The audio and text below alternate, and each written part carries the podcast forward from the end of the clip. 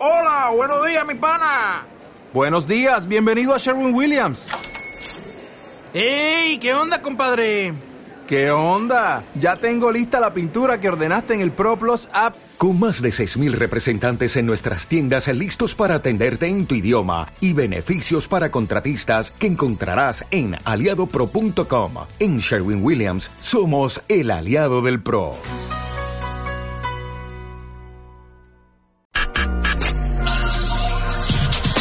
Estrategia Intelectual presenta el programa Planeación Intelectual con el conductor Vicente Ortiz Justice. Comenzamos.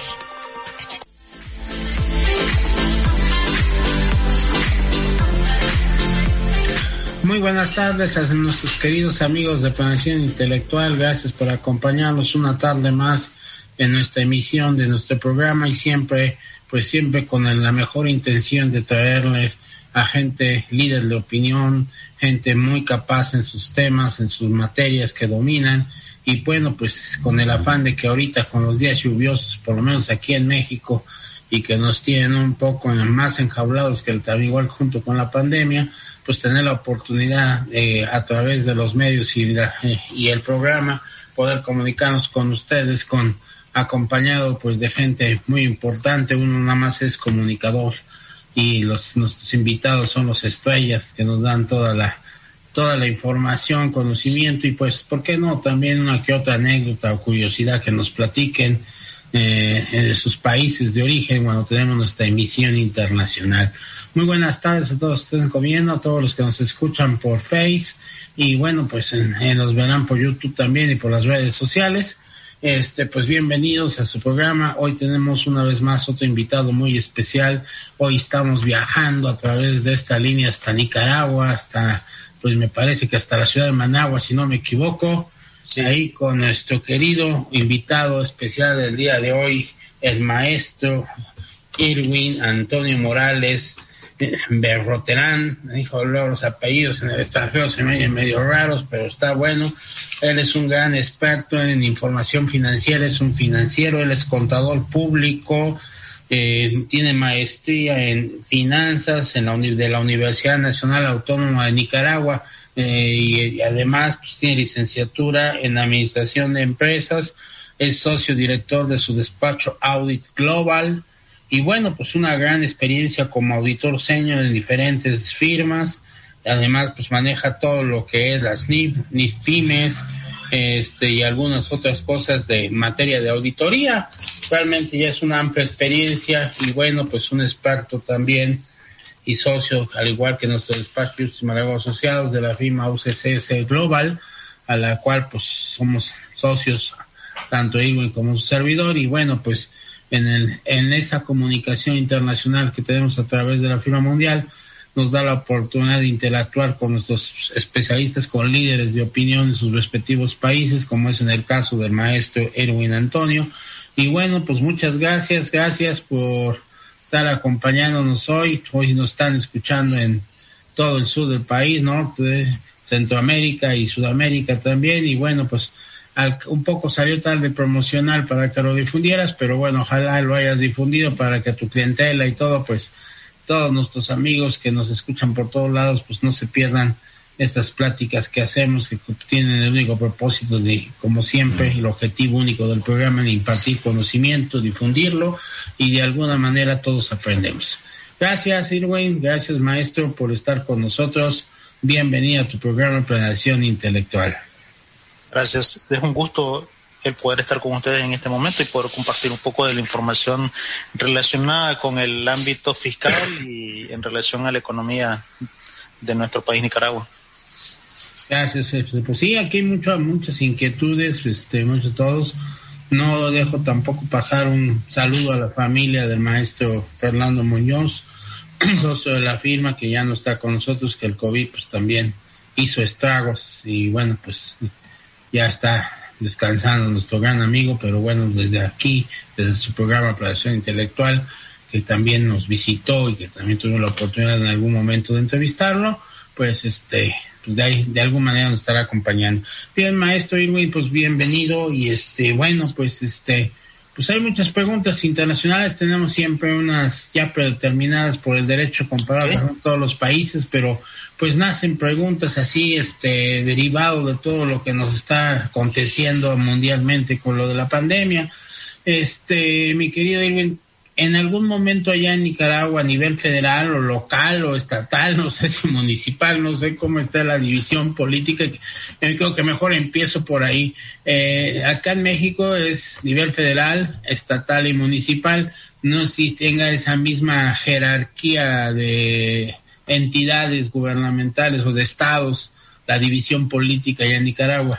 Eh, maestro, disculpes, eh, se, entrecortó un poco la llamada, no pude escuchar bien la, pregunta. Ah, este, acá en México es gobierno federal, estatal y municipal.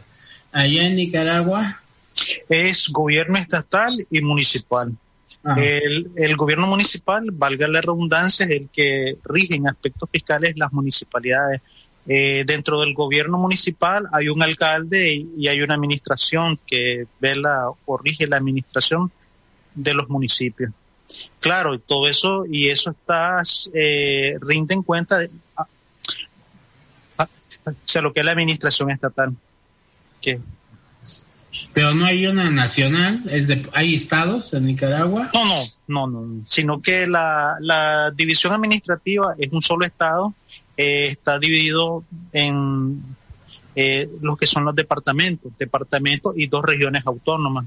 Nicaragua cuenta con dos regiones autónomas, eh, que son regiones muy amplias, cuentan con autonomía, pero siempre, siempre se rigen por, digamos, con las leyes del Estado, pero son dos regiones autónomas que son la región autónoma del Caribe Norte y la región autónoma en el Caribe Sur. Y, sí, sí. ¿Y esas qué diferencia tienen con los municipios? Eh, la diferencia es que ellos, eh, como son regiones autónomas, tienen derecho a tener un gobernador y ese gobernador eh, eh, rige o está controla los municipios, que son las unidades más pequeñas. Esa es la única diferencia y cuentan con algunas autonomías con respecto a presupuesto, administración, su forma de organización.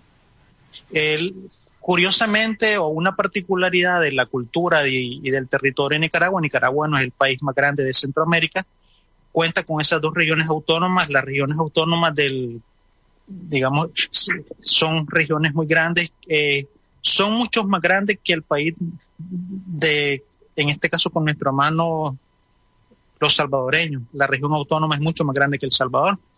Eh, y en esa región autónoma de lo que es el Caribe, hay la particularidad que se habla lenguas originarias de Nicaragua, en este caso el misquito, sumo, rama y el inglés criollo. de hecho, de hecho, hay comunidades en la costa caribe eh, que no hablan español totalmente, ni conocen el español. Okay. Entonces, entonces esa autonomía pues les da una libertad más de acción que al resto de los municipios que están regulados por el Estado. Pero contradictoriamente, a pesar que son regiones que son autónomas, no hay mucho desarrollo económico y no por falta de potencial, porque son regiones con mucho potencial de crecimiento, pero por parte del Estado o del gobierno central no ha habido un proyecto nacional de promover la inversión en, en lo que son las regiones autónomas en el Caribe.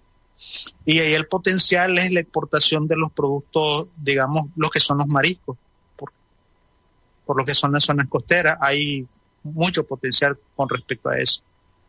Ah, de hecho, de hecho, hasta hace un par de años, eh, la única forma de poder llegar era a través de, a través de un río, a, través de, a, través de río o a través, digamos, lo que es eh, a partir del 2019 se construyó la primera carretera que, que conecta la capital con las regiones autónomas. Anteriormente no había una carretera que llegara hasta allá.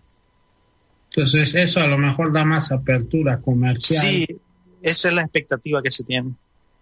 Sí, porque ya con carretera, pues ya sí entra y sale mayor producción. Exactamente, mayor producción. No, pues excelente, pues ojalá y eso sea un inicio de mayor mayor desenvolvimiento de esas zonas que pues muy respetadas con su autonomía, no nada más también se comete una autonomía cultural, todo cosa que se me hace bastante interesante y ya me dieron, ya me dieron eh, ganas de visitar por allá.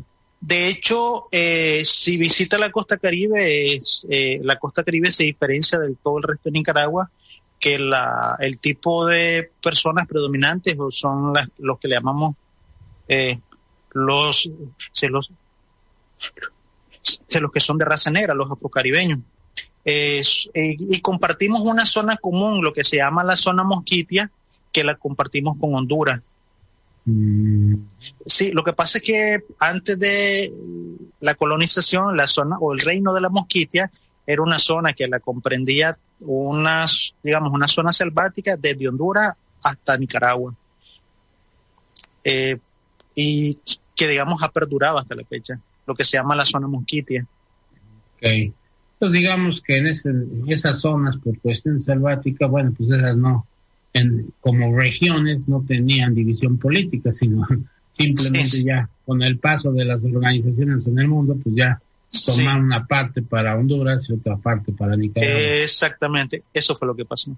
Pues qué interesante y eso es, es bastante atractivo ya me llamó mucho la curiosidad para visitar por allá Nicaragua. Bueno, este, antes de entrar con las preguntas culturales, que ya me adelanté, ya salió esta, esta que son de los detalles que ahora quiero incorporar porque pues ya con el paso del tiempo en las vueltas que hemos dado con las interrogantes a todos los países de habla hispana y los que hemos logrado que no son de habla hispana pero que de alguna manera nos entendimos con el idioma este pues ha permitido pues que ya conozcamos mucho el mundo en positivo. Pero ahora la idea del programa también es pues dar ese atractivo para que la gente que nos escucha que a veces pues también si bien está en el medio o no está en el medio, pues también vaya conociendo un poquito de todos estos países con la aportación y que pues qué mejor que alguien que pues en algún momento dado hasta por trabajo, por necesidad, tiene más oportunidad de, de, deambular o de conocer su propio país y bueno, pues algunos detalles que nos puedas platicar. Pero las preguntas que tengo en el tintero pues este nacen precisamente pues con esta pandemia. Qué bueno que el 2019, antes de que empezara la pandemia, ya salió la carretera para que hubiera un poquito más de flujo por allá. Pero pregunto, ¿el Estado o los municipios, según sea el caso, y en el caso de esas regiones, ¿ha surgido algún estímulo fiscal que haya dado el gobierno por la cuestión de la pandemia ya en Nicaragua? Eh, no. Eh, a partir de que surgió la pandemia, eh, bueno, Quería comentar algo muy particular. Eh, a partir del en el 2018, como en abril, eh, Nicaragua sufrió un estallido sociopolítico. Hubieron huelgas, azonadas, manifestaciones en las calles, eh, al punto que se salió de control. La policía tuvo que salir a todas las calles de Nicaragua a controlar la situación.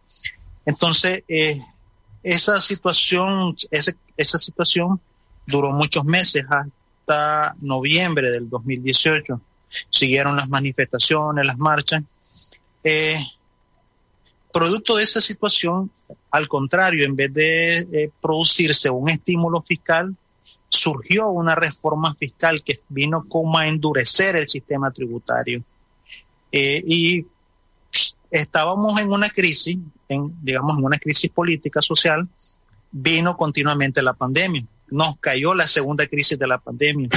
Eh, sin embargo, bueno, eso provocó que muchas empresas cerraran, muchas empresas liquidaran a su personal, eh, pero eh, sin embargo el gobierno no promovió ningún estímulo fiscal con, respecto a esas situaciones. Pues no solo no lo promovió, sino que ya venía con un golpe de endurecimiento en el camino. Sí, eso fue en el a partir del 2018 hubo una reforma que aumentó más bien lo que es la carga fiscal. Mm podemos decir que, y pues considerando eso y todo, pues yo creo que al igual que en todos los países eh, que hasta ahorita hemos preguntado y no, y México también es víctima de eso, de que no hubo mayor este, consideración, pues ya mínimo en plazo, ya mínimo en recargos, ya mínimo en alguna situación y que no lo hubo, pues yo creo que a lo mejor no ayudó mucho y, y contribuyó a que muchos negocios, pues hablo en general, eh, cierren, primero por no poder operar, por no poder pagar sus nóminas y luego pues quedaron con cargas impositivas a lo mejor gravosas que ya no tuvieron liquidez para solventar y definitivamente pues ocasionaron el cierre de, de sus negocios. Y pues creo que esa es la historia de todos los países, pero bueno, pues si uno pregunta teniendo la esperanza de encontrar en algún país que sí haya hecho algún tipo de consideración en particular para poder a, pues aminorar el golpe económico tan feo que, que ha ocasionado la pandemia, ¿no? Entonces, pues eso era una, una situación, pues ahora sí que obligada de investigar o de preguntar o de hacer estadística, pero pues como platicas, pues tampoco por allá se dio alguna este, consideración en función de esta situación mundial que traemos. Este, y bueno, pero pensando positivamente, allá en Nicaragua ahorita, por ejemplo, y, dadas las circunstancias que tenemos, ahorita cuánto cueste, cuánto se tarda en instituirse una empresa allá en Nicaragua. Ok, eh, el proceso para constituir una empresa, eh, bueno, se hace una escritura constitutiva, que eso lo hace, digamos, un notario público. Eh, el notario público hace los, procedimientos de, elaborar la escritura, eh, lo lleva al registro público mercantil y tiene que pagar ahí los aranceles correspondientes. Él puede rondar todos los costos asociados a constituir una una compañía ya puede ser sociedad anónima, responsabilidad limitada, eh, puede costar a uno alrededor de unos 1.200 dólares, incluyendo los honorarios y lo que se tiene que pagar, digamos, en lo que es en el registro público mercantil. Puede tardar el proceso eh, mm, un mes, máximo dos meses, dependiendo la agilidad que hay en el registro público mercantil. Entonces, eh, desgraciadamente en las instituciones estatales uno quisiera que la respuesta fuera rápida muchas veces, pero ahí uno va al tiempo de ellos. Sí, sí. Y ahorita más, yo llevo un año con el registro público cerrado, está operando algunas cosas a través de Internet, pero en otras donde se requiere cuestión presencia física en ventanilla, pues a la fecha sigue sin operar. Entonces, este, yo imagino que si esos dos meses eran normales, ahorita a lo mejor el tiempo de respuesta puede ser hasta de más. 1200, ah, está hablando de 1200 por, hablando en pesos mexicanos, están costando como unos 24 mil pesos. Si lo comparamos aquí en México, nosotros cuesta 16, podría estar unos 7, 8 mil pesos más caro en Nicaragua que en México la construcción de una empresa pero bueno, en, los tiempos de respuesta, pues ahorita prácticamente habla de dos meses nuestro amigo Irwin, yo imagino que son tiempos normales que estaban, yo creo que ahorita con la cuestión pandémica y que esté cerrado algo, por allá las oficinas, pues a lo mejor lo que trabajan a medios, gas, pues peor todavía. Y bueno, pues mientras damos saludo a mi querido maestro y gran amigo Javier Jiménez, que pues gentilmente está al pendiente y bueno, pues participar en otro programa que tendremos más tarde a las 8 de la noche. Con pedido presidente de la Asociación de Abogados Litigantes de México. Gracias por estar con nosotros. Siempre es un orgullo y un honor que pues destinen un tiempo pues, las personalidades a escucharnos y bueno, pues tratar nosotros de contribuir. Muchas gracias, amigo. Y muchas gracias a todos los que pues este, nos mandan ya vía eh, eh, vía WhatsApp y, y, vía correo, que luego nos hacen algunos comentarios, pues se los agradecemos mucho. Oye, bueno, pues este, hoy era muy técnica la preguntas, pero bueno, vamos encaminando una más para que los amigos se vayan familiarizando. En México tenemos la tasa máxima impositiva para las personas morales del 30%. Personas morales que a lo mejor tú las identificas como personas jurídicas para el término de lenguaje que se maneja por allá en tipo de sociedades, todo ese tipo. Entonces usamos la tasa impositiva, tasa, no es tarifa, del 30%. ¿Cómo anda, cómo anda el pago por allá? La tasa igual es del 30%. Eh, la particularidad que tenemos en Nicaragua es que es eh, la tasa máxima es del 30, pero aquellas empresas, aquellas empresas que tienen ingresos en el año o ingresos anuales menores a 12 millones de Córdoba, tienen el o la posibilidad de pagar su impuesto sobre la renta de acuerdo a una tabla progresiva eh, que puede, puede llegar máximo el 30, pero de acuerdo a de acuerdo a su facturación de ingresos puede ser menos. Si ya sus ingresos son mayores a 12 millones de Córdoba, la tasa máxima es del 30%. Eh, la particularidad, sí. Si, las, si los ingresos no llegan a eso, son inferiores, aunque la base grabable pudiese ser mayor que uno que rebasa los 12 millones, de todas maneras la tasa máxima puede ser menor porque sus ingresos fueron menos del tope. Porque a lo mejor uno que tiene 12 millones de, de, ingresos, eh, tiene 11 millones 900 mil de gastos y va a tener nada más 100 mil de ganancia y paga el 30%. Es que, no, bueno, sino que funciona así. Por ejemplo, eh, las compañías jurídicas o las empresas jurídicas que sus ingresos son menores o hasta 12 millones de Córdoba, eh, el impuesto, su impuesto sobre las rentas se calcula en base a la renta neta, ingreso menos gasto, renta neta. Entonces se da una tabla progresiva. Si la renta neta es de un Córdoba hasta 100 mil Córdoba, la alicuota del impuesto sobre la renta es del 10%. Si su renta neta es del, de 100 mil Córdoba a 200 mil, su impuesto sobre la renta es del 15 y así hasta llegar a hasta lo que es la ah, entonces, lo que es el 30%. Entonces, entendiéndolo así, menor de 12 millones hay una la tasa va a, va, va a ser en función de, su renta neta. De, su ganancia. De su, ganancia. Si la ganancia es pequeña, pagan el 10 y va aumentando. El, 10, el 15, el 20, el 25 hasta llegar al 30. Si lleva, si tuviese más de 12 millones, no importa el 30%. cuánto la ganancia, se va es el 30 al 30%. perfecto. Sí, eh, la otra parte, sí, la otra particularidad es que eh, como en cualquier sistema tributario, siempre hay personas que eh, buscan cómo reconocer más gastos deducibles, de manera que eh, la renta neto, la ganancia fiscal sea menor. Entonces, el Estado de Nicaragua, para tratar de prevenir que las empresas, o de manera intencional, los gastos los inflen o los aumenten, entonces usa otro mecanismo de liquidación. El impuesto sobre la renta se liquida al hacer una comparación. Si los ingresos brutos son mayores que la, eh, por ejemplo, lo que es el pago mínimo se llama definitivo. Por ejemplo, se calcula el 1% sobre los ingresos brutos. El 1% sobre los ingresos brutos.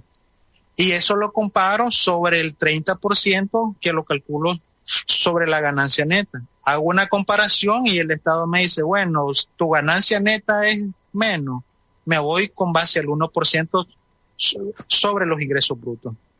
Y el que sea mayor, ese es mi impuesto sobre la renta. Ok. Pero de todas maneras, a lo mejor haciendo esa operación con los que tienen menos de 12 millones y haciendo ese comparativo que a lo mejor lo habías determinado con un 15, pues a lo mejor con ese comparativo se te va un 25, pero no llegó al 30. Cabe la posibilidad que se dé ese supuesto, ¿no? De que en un momento dado en el comparativo siga siendo inferior al, al impuesto Bueno, estamos perdiendo un poquito la conexión, ya, ya estamos, ya estamos, estamos perdiendo. Sí, sí, claro.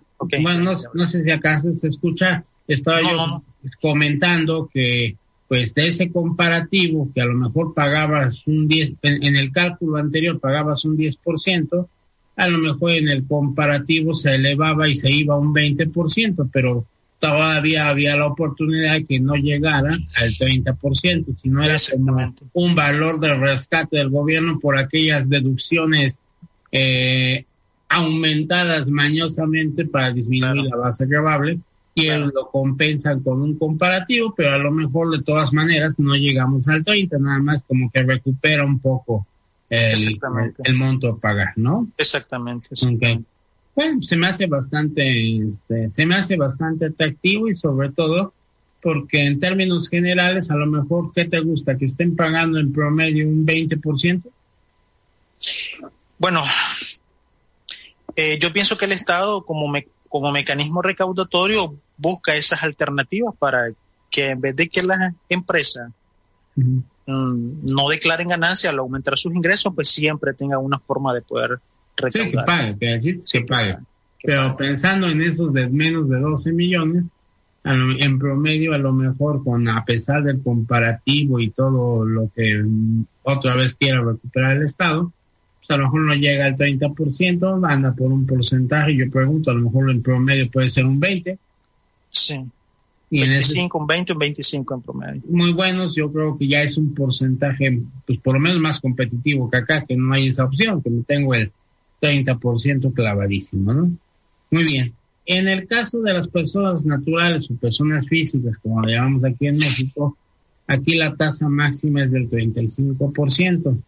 Aquí sí es tarifa, aquí sí va en función de tarifa, pero pues si la ganancia rebasa los márgenes, pues llega al tope del 35%. No sé este, por allá cómo andemos de tasa de imposición. Sí, eh, igual, aquí la tasa máxima para las personas, en este caso naturales, es la tasa máxima es la del 30% y funciona igual con base a una tabla progresiva de acuerdo a los ingresos que perciba la persona natural. Eh, claro, y lo que pasa es que aquí en el sistema tributario eh, las rentas eh, las clasifica en tres el Estado. Rentas del trabajo, que son, digamos, las personas naturales que vengan ingresos, salarios, rentas de actividades económicas, que son todas las empresas que realizan alguna actividad económica, y la otra categoría son las rentas por ganancia de capital. Entonces, dentro de las rentas de trabajo, una, se considera, digamos, con base en una tarifa progresiva, una tabla progresiva, que igual va a un impuesto desde el 15, el 20, 25 hasta llegar a lo que es la tarifa máxima, que es la del 30%. Y el Estado considera, de acuerdo a la ley de concertación tributaria, como rentas del trabajo, los salarios, sueldos, sonaje, antigüedades, bonos, sobresueldos, reconocimientos por desempeño y otros. Entonces, la sumatoria de todos esos ingresos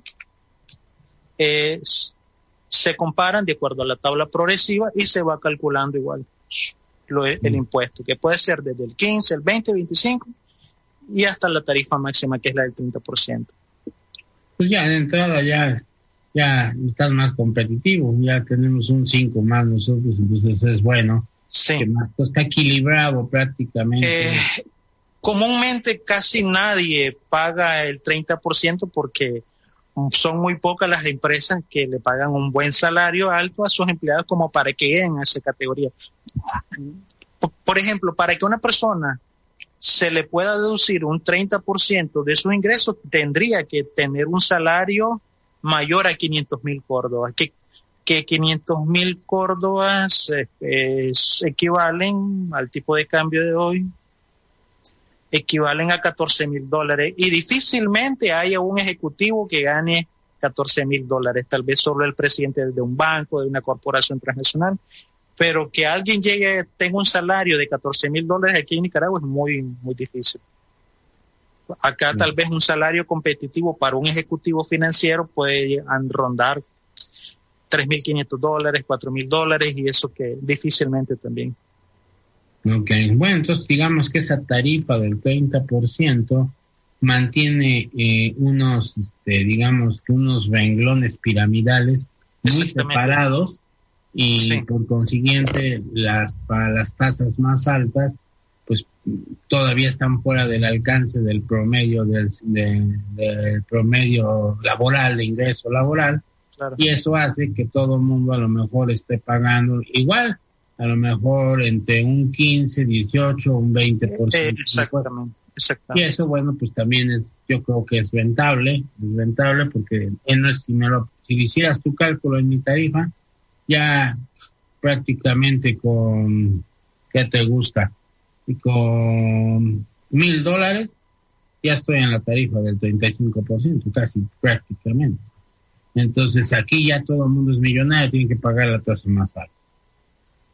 Entonces sí, ya, ya se vuelve un poquito más complicado, que aquí en México sí tenemos tasas que ya estamos en el tope prácticamente de nuestras tarifas.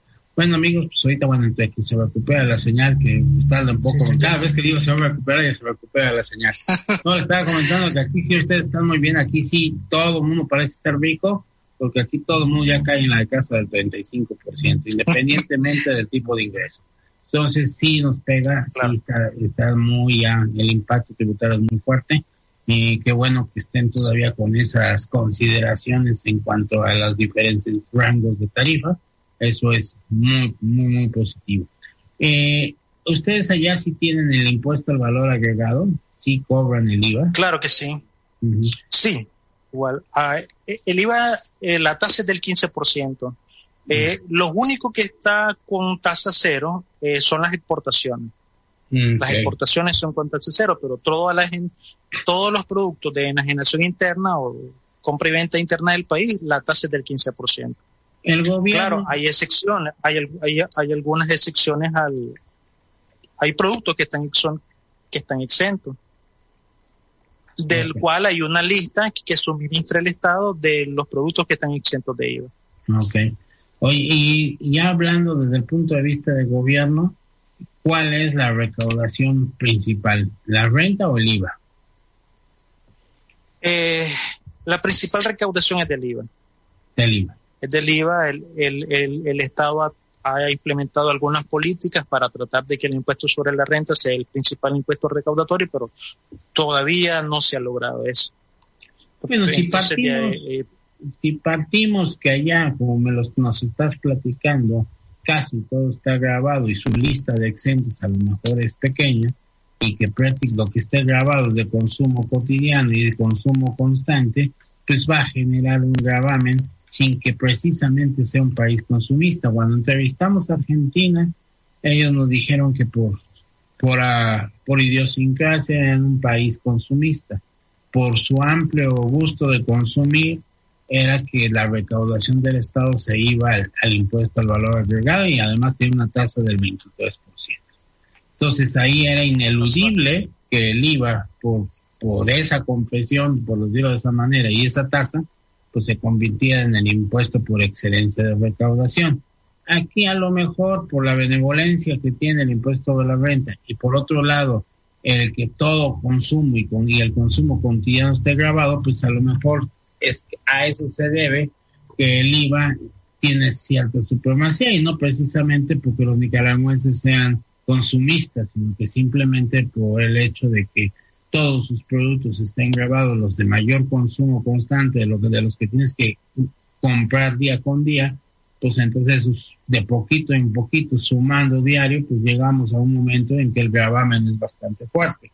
Y eso hace que a lo mejor el IVA sea ya importante Nicaragua, sin, por repito, sin que por eso yo crea que Nicaragua, por idiosincrasia, sea un país consumista que no lo, no lo, no lo visualizo así. Sí, uh, bueno, también acá existen dos tipos de exenciones, las, las, excepciones subjetivas, que es al sujeto, digamos, en este caso, y las exenciones subjetivas, que es al producto en sí. Por ejemplo, eh, dentro, de las, dentro de las excepciones subjetivas, están exentos de IVA, eh, por ejemplo, las universidades, los centros de educación superior, no graban IVA. Eh, digamos, el ejército, la Policía Nacional está exento de IVA, los cuerpos de bomberos, la Cruz Roja, las iglesias, las denominaciones religiosas, que, que siempre que estén constituidas como organizaciones sin fines de lucro están exentos de IVA. Las cooperativas de transporte también están exentos de IVA eh, las representaciones diplomáticas que hacen su están exentos de IVA. Eh, misiones u organizaciones internacionales también están exentos de IVA. Esas son algunas de las excepciones y las organizaciones sin fines de lucro. Siempre y, cuando, siempre y cuando que las organizaciones sin fines de lucro no desarrollen actividades que hagan competencia de libre mercado con, otra, con, una, con una empresa que sí es con fin de lucro. Ah, pues bueno, no le atiné porque no, me estás hablando de pura organización, de puros organismos de, gubernamentales, la policía y todo. Pero, pero por lo que veo en Nicaragua, si voy a una farmacia y compro medicinas, tengo IVA. Si voy por ciertos consumos, tengo IVA. Si voy por cosas, tengo IVA. Y eso lo consumo todos los días. De hecho, hay algunos, hay algunos, eh, lo que pasa es que es una lista, una lista, pero hay algunos productos, eh, por ejemplo, medicamentos, vacunas, sueros de consumo, suero de consumo humano, están exentos de IVA, eh, las prótesis, los equipos de medición de glucosa, eh, ya hay una lista que son dentro de las excepciones, por ejemplo, están exentos de IVA acá lo que se refiere a lo que, digamos, los materiales educativos, libros, folletos, revistas, materiales escolares, científicos, diarios y publicaciones periódicas, así como los insumos para la, para, o materias primas para la elaboración. Nuevamente se nos cortó por allá la comunicación. Nicaragua también está batallando ya con los, con los internets. Pero amigos míos, pues estamos viendo un análisis comparativo ahorita, este, bastante interesante. Digo, ya los que nos conocen me han estado siguiendo en todos los programas eh, internacionales. Eh, de IVA también. Sí. Sí, pero los que te habías ido de, te habías quedado fuera de, de, se te había ido la señal. Sí, entonces yo compartía, por ejemplo, como ejemplo, una lista digamos, algunos artículos de la lista que están exentos, todo lo que tiene que ver con libros, folletos, material educativo está exento de IVA. Equipos de instrumentos quirúrgicos, optométricos, odontológicos y diagnósticos de medición humana están exentos de IVA. Eh, por ejemplo, la enajenación de bienes mobiliarios de segunda mano, los que son usados, están exentos de IVA. Eh, la transmisión de dominio de propiedades inmuebles, esa enajenación está exenta de IVA.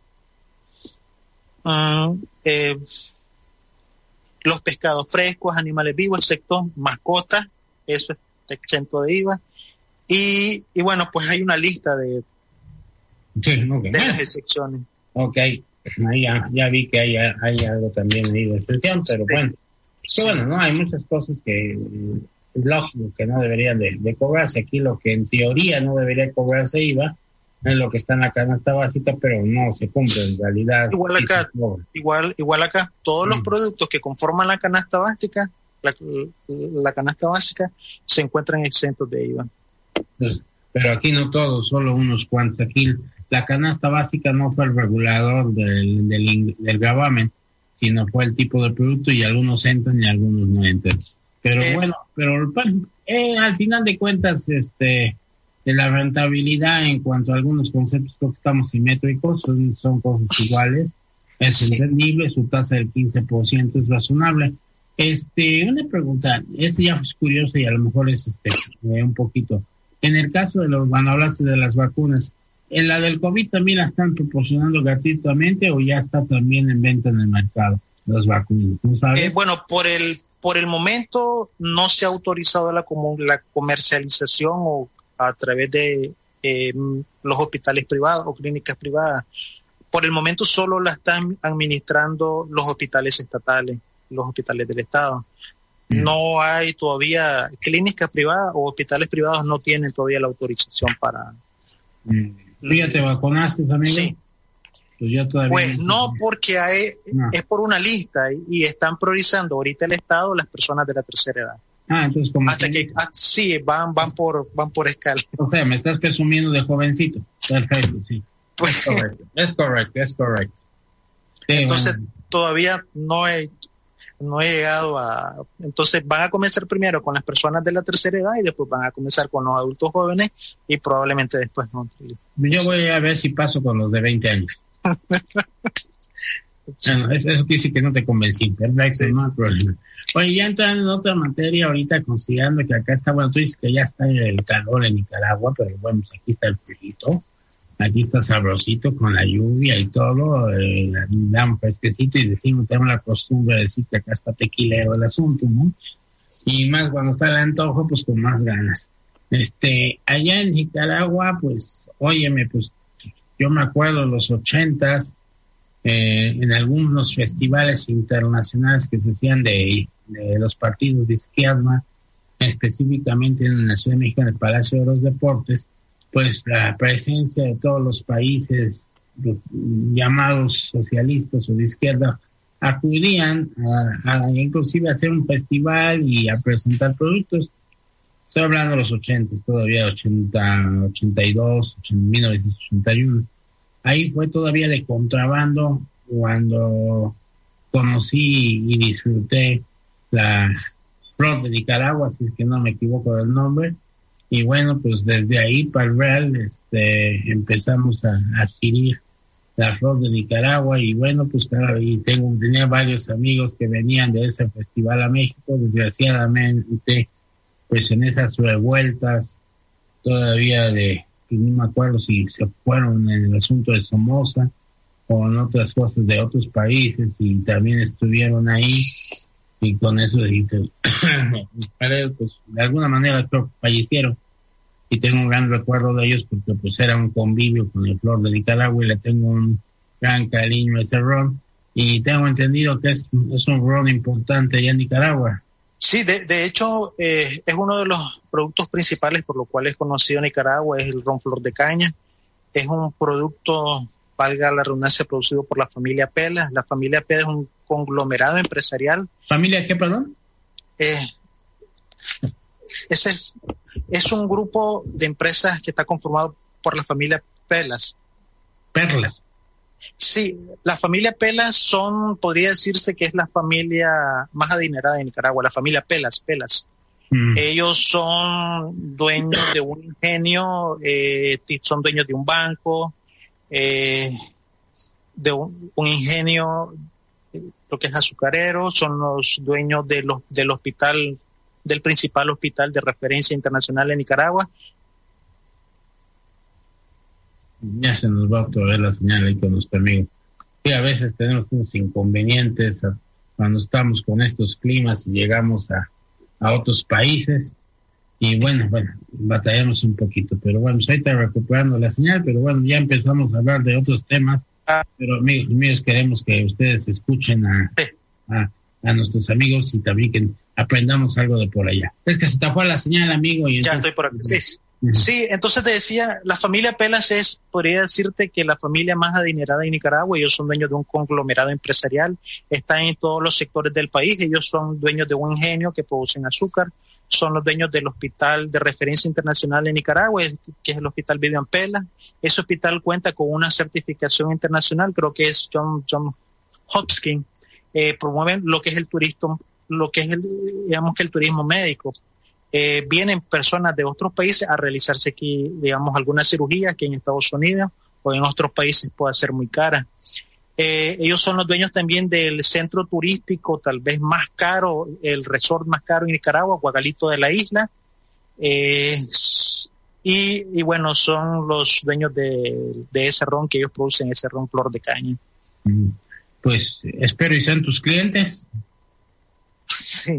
Mm. De hecho, ese ron pues ha ganado muchos premios a nivel internacional. Y también quería mencionar que además del ron, otro producto de referencia internacional que ha, que ha ganado premios es el lo que es el puro. En la zona norte del país se produce lo que es el puro, lo que es el habano de muy excelente calidad. Eh, principalmente se exporta a países de Europa, Norteamérica, pero principalmente a Europa. Mm, ya. Después del, después del puro, que es el cubano, el que está en primer lugar, el segundo lugar es el nicaragüense. Sí, de hecho, sí, la fama del puro cubano ha sido muy, este, muy conocida y bueno, pues sí sabía de Nicaragua, pero eh, ocupaba el segundo. Sí, actualmente está el segundo lugar después del, del puro cubano. Quería mencionar algo particular que muchas de las empresas que están en el norte del país, que se dedican a la producción de puro, las empresas tabacaleras están constituidas como zona franca. La zona franca es una figura jurídica que, que de empresas que se que están bajo una ley específica que se, que es bajo la ley de zona franca donde el principal requisito para constituir una zona franca es que todas las ventas deben ser solamente para exportación, que todo lo que produce esa zona franca debe ser sin, solo para exportación. Eh, y goza de muchos beneficios fiscales. Por ejemplo, están exentos de cualquier tributo eh, municipal, impuesto local, por 10 años con solicitud a renovar esos beneficios fiscales por otros 10 años más. No pagan impuestos sobre la renta, no pagan impuestos totalmente para nada. ni impuestos municipales, están exentos de todo impuesto.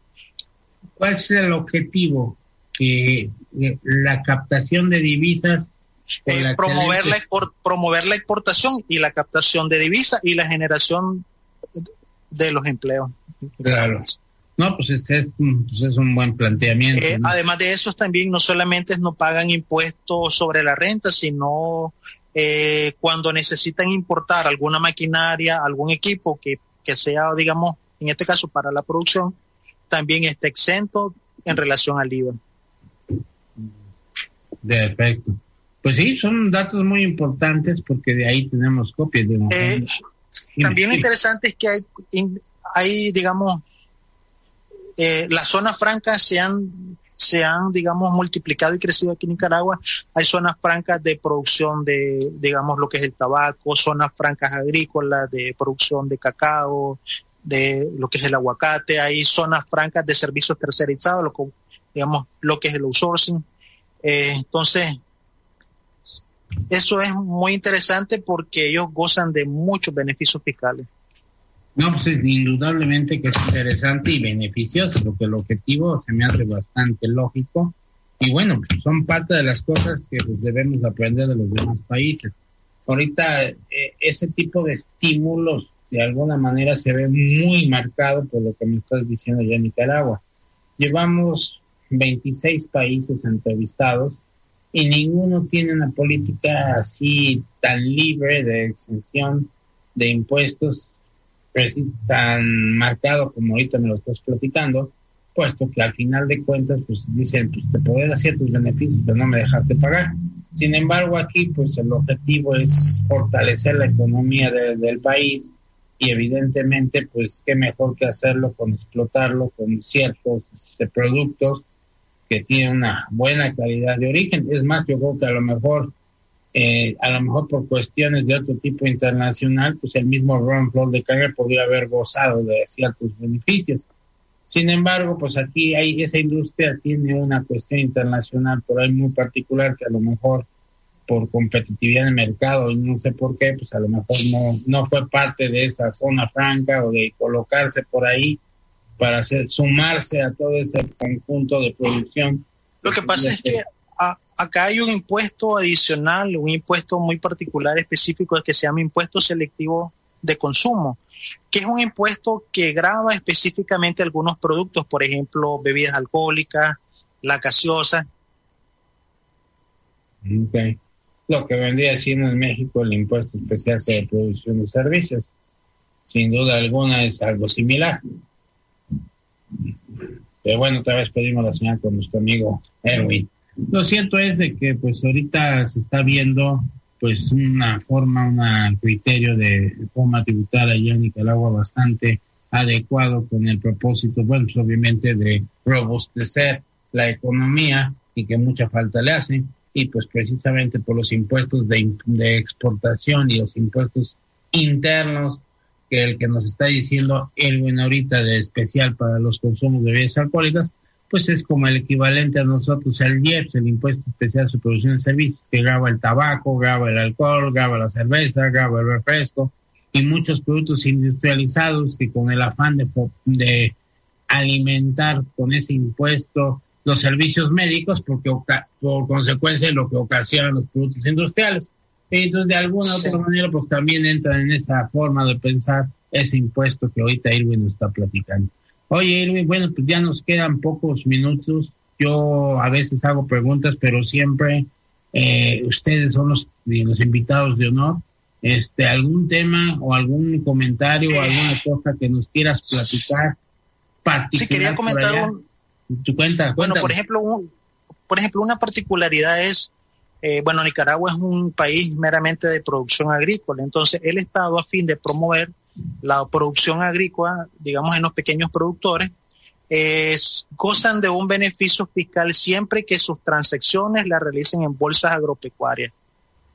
Siempre que su compra y venta de los productos agrícolas sean transados en una bolsa agropecuaria, están exentos del impuesto sobre la renta y solamente están sujetos a una retención definitiva o un impuesto definitivo que puede ser desde el 1% máximo, máximo hasta el 3%. Ok, excelente. Eh, dentro de esa producción agrícola, eh, digamos, ¿cuál es el, producto más, este, más destacado en Nicaragua? Bueno, en Nicaragua se produce bastante caña, arroz, frijoles, que son los productos de consumo local. Eh, lo único que ese quería comentar también ahí, que ese beneficio fiscal solamente se goza siempre que la producción o la venta, la transacción que se vaya a realizar no supere los 60 millones de Córdoba. Correcto, perfecto. Ok, pues sí, son características muy particulares, me da muchísimo gusto este, conocerlos y que nuestros amigos acá de México y de todos los demás países pues vayan viendo y hagamos lo que estamos haciendo en derecho sí, porque, bueno, quería comentarte, yo he conocido algunos casos de, digamos, algunos extranjeros que les ha parecido muy atractivo eso, y conozco algunos europeos, suizos, que han venido aquí a invertir en producción de cacao, lo que es aguacate, y, otros, digamos, otros hortalizas. Excelente, sí, sí, sí, son, son modelos. Cada país nos va a enseñar algo diferente en las circunstancias muy particulares, algunas no han sido muy, muy alentadoras. Sin embargo, de todos es un aprendizaje para todos y al conocer esto, pues son, como dice ahorita, son modelos a seguir, eh, no idénticos, porque pues va a depender de cada país, sus zonas y cuestiones agrícolas y, la diversidad que tengan también, pero en este caso no deja de ser un modelo a seguir. Bien, Irwin, pues casi se nos ha acabado el tiempo. Este, una hora siempre se me es poco para dialogar mucho. Este, hay veces que así, hoy van los futuros programas, vamos a dialogar ya cosas cotidianas, eh, como ahorita platicamos de la flor de caña, lo que tú estás comentando del habano y todo. Son cosas que vamos para que el público aquí en México no nada más se vea en la, en la idea de los números, sino que vaya percibiendo, sintiéndose parte del cariño de la hermandad latinoamericana en el sentido de nuestra idiosincrasia, nuestros factores comunes, además del aparentemente nada más del idioma, pero realmente hay un lazo latino muy fuerte y entonces por lo menos en la cuestión de América sería muy importante que pues eh, a través de estos medios y en mi caso me, me propongo este, tener una interacción más cercana con todos ustedes y más ahorita, Erwin, que creo que a ti no te ha tocado, ya se me olvidó si has estado con nosotros en la Junta Anual físicamente. Eh, no, no, por, por el momento no he, no he podido ir. No has dado, pero bueno, pues. tengo esa este, expectativa. Pues para el 2022, porque el 2021, como ya sabes, también va a ser otra vez este vía línea y no me gusta, la verdad, porque siempre eh, estoy echarles el abrazo a todos ustedes. Ya tengo mucha amistad con muchos directores de firmas de los despachos de la firma UCC Global, pues que nos unimos en varios momentos acá y la cercanía ya es enorme, el cariño y la amistad también ya es muy fuerte. Este, y bueno, pues él es una hermandad de la familia que aquí cuando dialogamos rompemos los esquemas técnicos y, y, está más la hermandad y eso nos permite también conocernos, interactuar en los negocios, en poder hacer como la alianza que teníamos nada más que pues no se consumaban operaciones con Fernando, quedaron muchas cosas al aire, este, y bueno, pues ya no está con nosotros, este, pero bueno, hay muchos, muchos eh, colegas este, de todos los países que pues ya en la interacción hemos hecho un buen diálogo, hemos estado muy, muy a gusto. Y bueno, pero eso solo se fomenta cuando pues estamos físicamente a veces la frialdad en línea por un lado nos acerca, pero no deja de faltar ese esa convivencia física, el sentir el ambiente. Y cuando vengas a México pues te espera aparte de todo buen tequila, buen mezcal y buen este y buen todo por acá para que conozcas. Yo creo que para el 2022 te invito a conocer Nicaragua. No, yo sí, yo sí, yo sí iré por allá en alguna en esas oportunidades ahorita que ya se libere un poco de la pandemia. Yo sí ya estoy en planes de viajar en algunos lugares de, Centroamérica y, y, ¿por qué no? Mi, mi objetivo es... Nosotros tenemos algo bastante común, muy parecido con México. Por ejemplo, nuestros productos alimenticios tradicionales están hechos a base de maíz.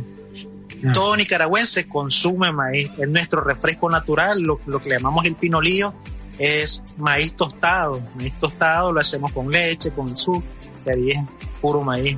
tortillas aquí, todos los días consumimos tortillas. Entonces, nuestra, nuestra comida tradicional está hecha siempre a base de maíz. Entonces, somos mexicanos, todos somos mexicanos, todos somos nicaragüenses.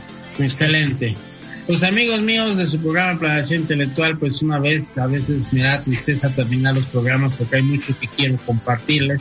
La oportunidad que yo he tenido de, de conocer en, el caso a muchos en persona, otros los conocí a través de los medios porque la pandemia nos ha impedido ya dos reuniones anuales que tenemos de juntas anuales de convivencia en nuestros congresos pues ya no se dieron por toda esta situación en particular, pero la convivencia que hemos tenido es grande y ese mismo acercamiento que yo tengo con todos ellos es lo que quiero compartir con ustedes. Eh, nos esperamos dentro de 15 días en otro programa que es de emisión nacional, donde entrevistaremos a los estados, como tenemos uno nacional con los estados de la República, otro internacional con los países. Hoy le agradezco infinitamente a mi hermano Erwin que pues haya pues estado al pendiente para que pudiéramos presentar esta emisión para todos ustedes y su gran colaboración, pues con toda la información aparentemente sencillo, pero es un resumen general de toda su experiencia positiva para las respuestas que nos da y bueno, también los detalles, anécdotas y las características que nos transmite, pues también es parte del acercamiento hacia ustedes que estén vinculados a todo el mundo a través de su programa Planeación Intelectual.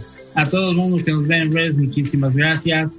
A todos que están pues, en algún momento viendo por Facebook en particular, que es el medio principal que se comunican, o que nos ven, les agradecemos mucho. Un buen provecho para los que comiendo. Excelente fin de semana para todos. Cuídense mucho, síguense cuidando.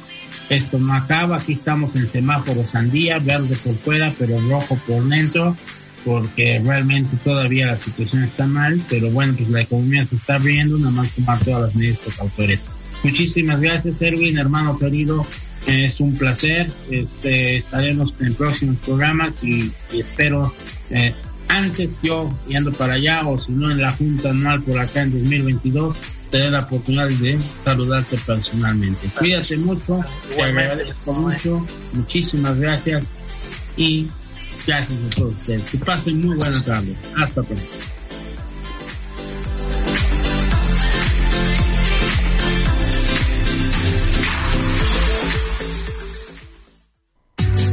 Gracias por escuchar la emisión del programa Planeación Intelectual. Sigue escuchando Estrategia Intelectual Radio.